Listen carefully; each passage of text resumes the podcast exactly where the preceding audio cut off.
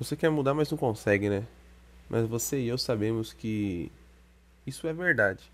Quantas vezes na semana você se sabota?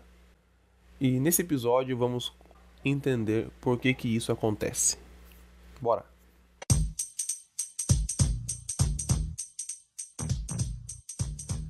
Fala galera, sejam muito bem-vindos ao Lostman. Como é que vocês estão? Eu espero que vocês estejam top. Eu tô top, vocês estão top? Antes que eu me esqueça, faz aquela presa pro negão, coloca seguir aqui na plataforma que você está escutando esse podcast. E se você ainda não me segue lá no Instagram, meu Instagram é arroba Kleber underline, underline cruz. Vai aparecer um preto lindo, maravilhoso. Pode seguir que sou eu.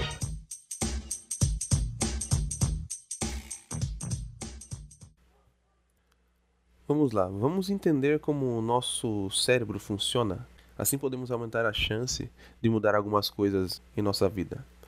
Por que eu falei aumentar as chances? Porque não é fácil. E muitas pessoas vão parar no meio do caminho, só por isso. Vamos tentar entender o órgão chamado cérebro. E o pouco que entendermos, usaremos isso ao nosso favor. O cérebro é composto por uma célula chamada de neurônio. Em cada cérebro humano tem mais ou menos 100 bilhões de neurônios. E cada neurônio faz em média de mil a dez mil conexões com outros neurônios. Agora você que é de exatas, calcule mais ou menos o número de combinações e conexões possíveis entre os neurônios do cérebro humano. De acordo com o um artigo científico do pesquisador Pedro Calabres, ele diz que as possíveis conexões são maiores que o número de átomos no planeta Terra. Então, cara, é realmente difícil entender nosso cérebro. Agora que você sabe a complexidade dessa máquina que você carrega acima do seu pescoço, entenda que existe uma parte do cérebro que é responsável pela tomada de decisão e ela se chama córtex pré-frontal. Ela fica exatamente atrás da sua testa. Então, o córtex pré-frontal tem como função regular uma série de coisas, e uma delas que nos importa hoje é a nossa capacidade de tomar decisão a de pensar no futuro. Por exemplo, o que você vai fazer após escutar esse podcast? O que você vai fazer para mudar sua vida pessoal, sua vida profissional, enfim, o que você vai programar na sua semana. Acho que você já entendeu que o córtex pré-frontal está altamente envolvido nesse tipo de processo. Sabendo disso, o córtex pré-frontal ele é ele está envolvido na capacidade de sermos responsáveis pelo nosso futuro o cérebro, essa máquina maravilhosa, ela é, abre aspas, preguiçosa e torna eu e você um ser preguiçoso. Ele sempre vai optar pelo caminho mais curto que gaste menos energia.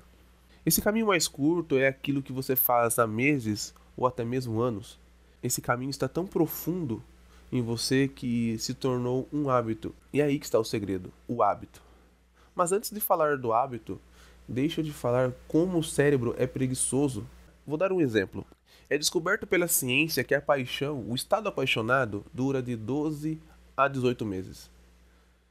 Que pela ciência é considerado um estado de demência. Quando você está apaixonado, momentaneamente você está no estado de demência.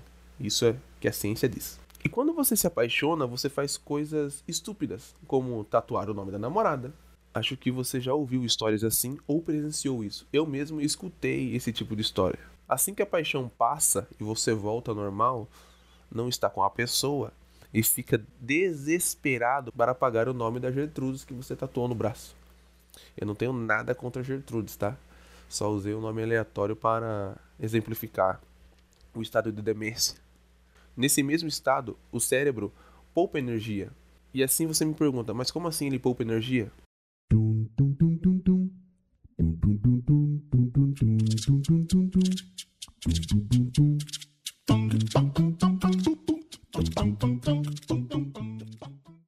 Você imagine deitado assistindo uma tela, está passando um filmão top.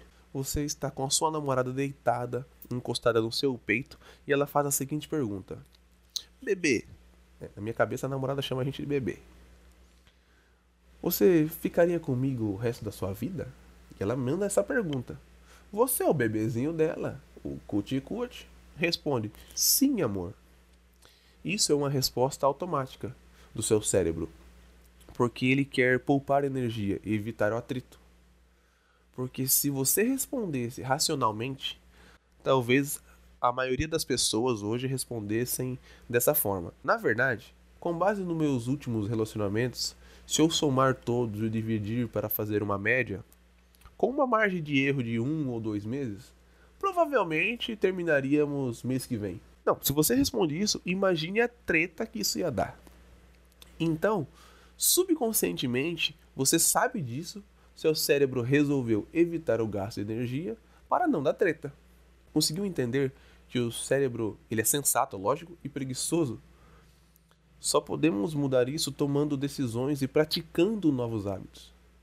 E é aqui que é o pulo do gato. Aqui você começa a verdadeiramente lutar contra você mesmo.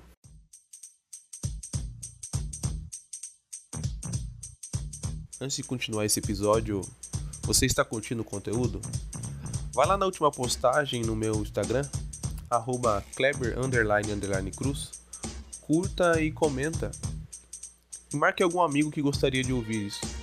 Aproveite também e manda o link do podcast no grupo dos amigos. Assim você ajuda o negão aqui a continuar com esse projeto. Voltando ao assunto, eu estou nessa fase, criar novos hábitos. Cara, isso é muito difícil. Maluco, como isso é tenso. Eu acordar cedo para fazer meu dia render mais e tal. Cara, isso é muito difícil. O hábito se instala no seu cérebro mais ou menos em 90 dias, segundo o livro O Poder do Hábito. Imagina que os hábitos que você tem hoje é uma rodovia sem limites de velocidade. Então você executa hábitos tão rápido que não tem necessidade de raciocinar. Assim você gasta pouca energia, que é o que o cérebro quer. O exemplo disso é: se você tem habilitação e dirige, já percebeu que você não pensa mais para fazer as coisas, simplesmente vai e faz. Não tem mais aquela dificuldade de trocar de marcha. Antes você olhava para o câmbio, agora você dirige, mexe no celular, fofoca com o cara do seu lado, faz tudo ao mesmo tempo. Faz baliza que dá uma inveja que, nossa. Tirando eu que faz 10 anos que eu tenho carta e ainda não sei fazer baliza. Mas graças a Deus inventaram o estacionamento. Mas acho que você entendeu como são os hábitos. Né? Você vai instalando, no começo é difícil, depois fica fácil.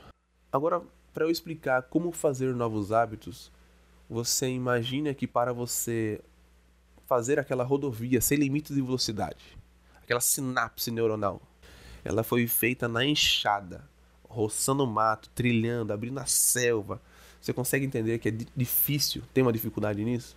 Então, seu cérebro não quer passar por isso, porque vai demandar gasto de energia e é assim que ele te sabota.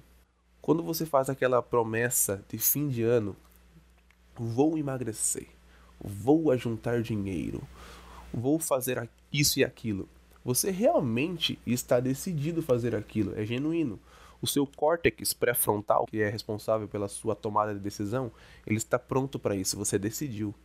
Mas uma coisa que ele não consegue fazer é quando você está na situação de ter que fazer algo que vai gastar energia, ele começa a te sabotar. Quando você pega a enxada para começar a fazer tudo isso, quando você começa a pegar a enxada para abrir essa estrada, para cortar o mato, o cérebro vem e te induz a poupar energia ele te induz a querer ficar na cama, ele te induz a não raciocinar, ele te induz a não querer aprender outra coisa. Entendeu? Porque para criar esse hábito, ele vai criar outro caminho.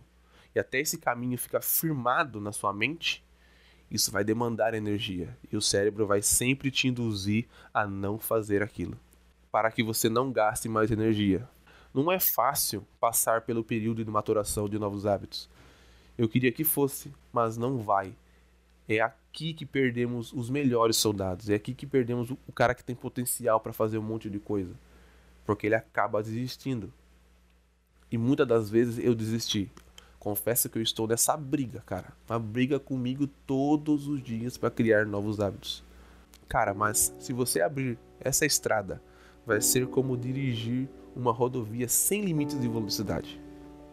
E é por isso que você é seu pior adversário é realmente difícil vencer quem te conhece tão bem. Acredito que vocês tenham pegado a mensagem e eu vou falar aqui para você uma frase que eu vi em um filme e eu gostei muito dela. e faz muito sentido para mim. Deus é bom o tempo todo e o tempo todo Deus é bom. Um beijo no seu coração. Até semana que vem.